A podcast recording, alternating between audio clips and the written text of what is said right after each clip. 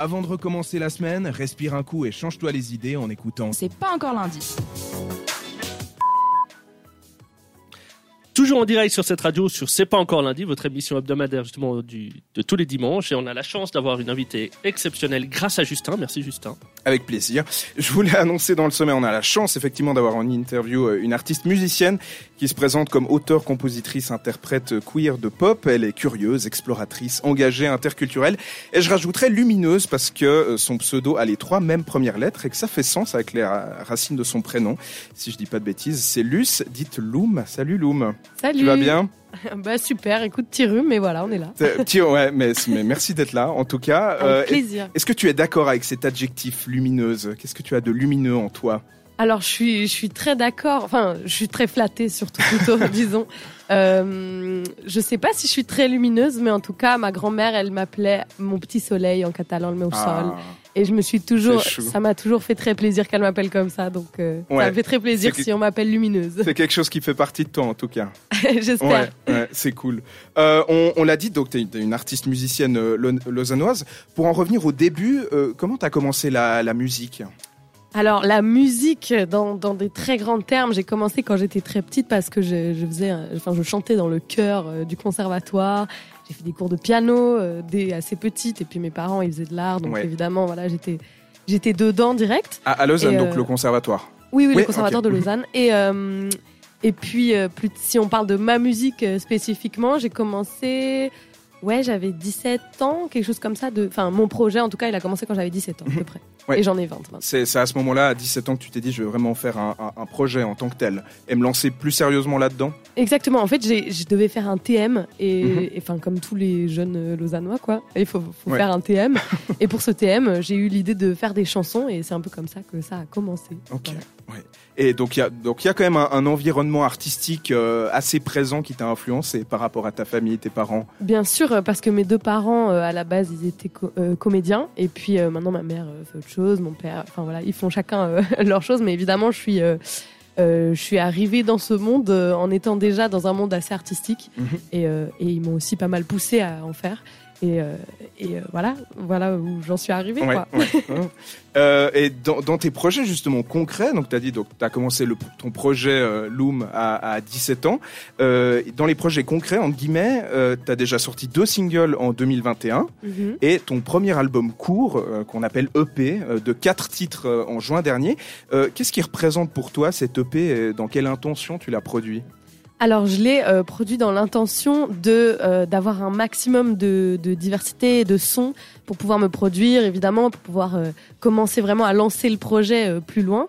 Et, et en termes plus personnels, je l'ai fait aussi parce que j'ai toujours eu un peu le besoin de m'exprimer sur certains sujets et, et j'avais juste envie de faire de la musique et envie de, de m'exprimer sur les sujets que j'aborde dans mon EP.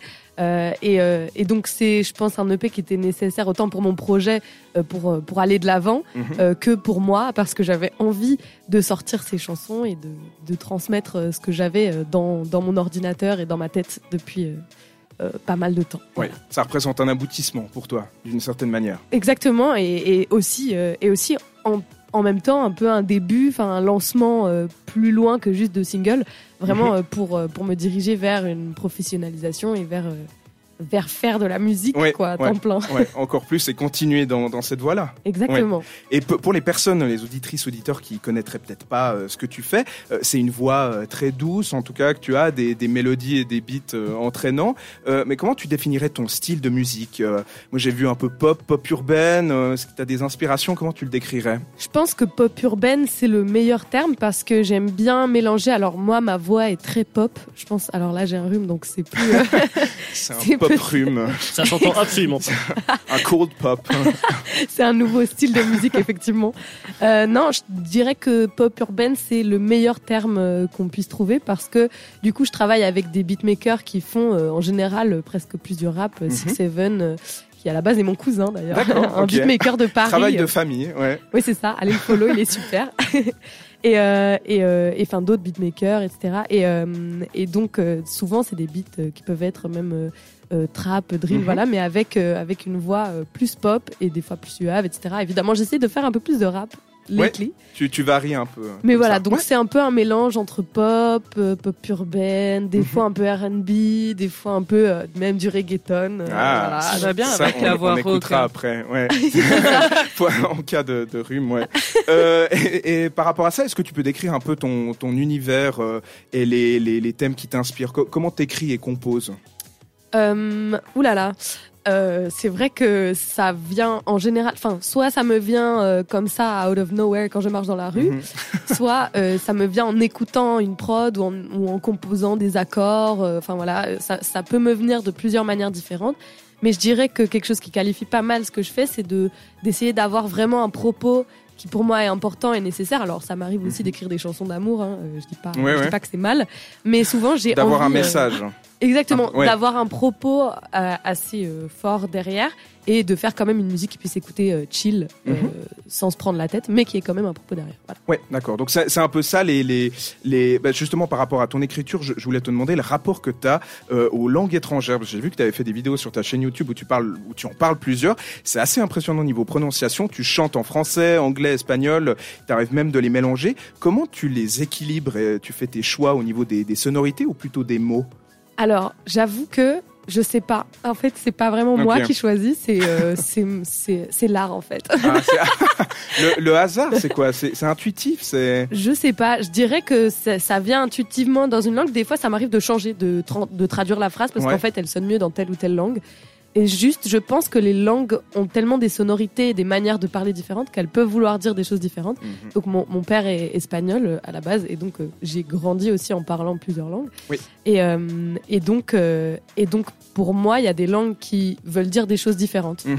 Et donc je m'exprime dans des langues différentes pour dire des choses différentes et c'est comme ça. t'adaptes, t'adaptes tes textes en fonction de ça. Oui ouais. c'est ça. Une chanson d'amour en allemand, pour... c'est pas tout de suite pour demain. quoi.